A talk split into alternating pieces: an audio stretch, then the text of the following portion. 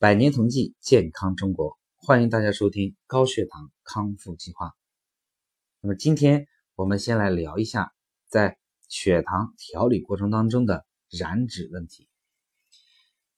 那么首先我们经常会碰到的问题是不燃脂，或者说燃脂少，这是什么原因造成的呢？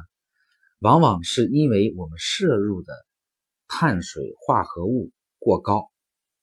首先，我们要检查前一天是否摄入了过多的碳水化合物高的食物，比方说米、大米、白面，或者说水果、豆制品、奶，尤其是酒类，或者说含糖饮料，以及块茎类的蔬菜。这些蔬菜又包括哪些呢？像土豆、红薯、芋头、山药、藕片等等。包括胡萝卜和蘑菇。如果说这些碳水化合物含量过高的食物，那么在第二天的时候，当我们发现不燃脂的时候，就需要做相应的减少。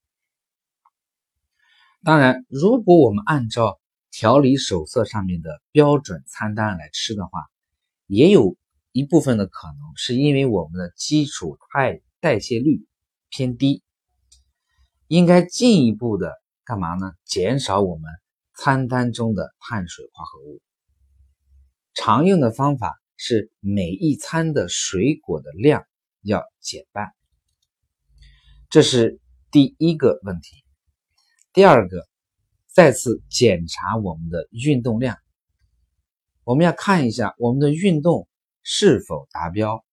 达标的标准是什么呢？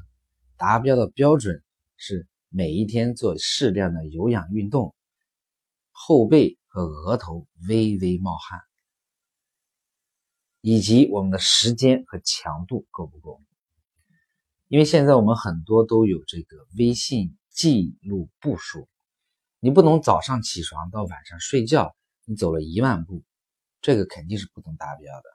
你最起码要连续的走到一万步，才有可能出现。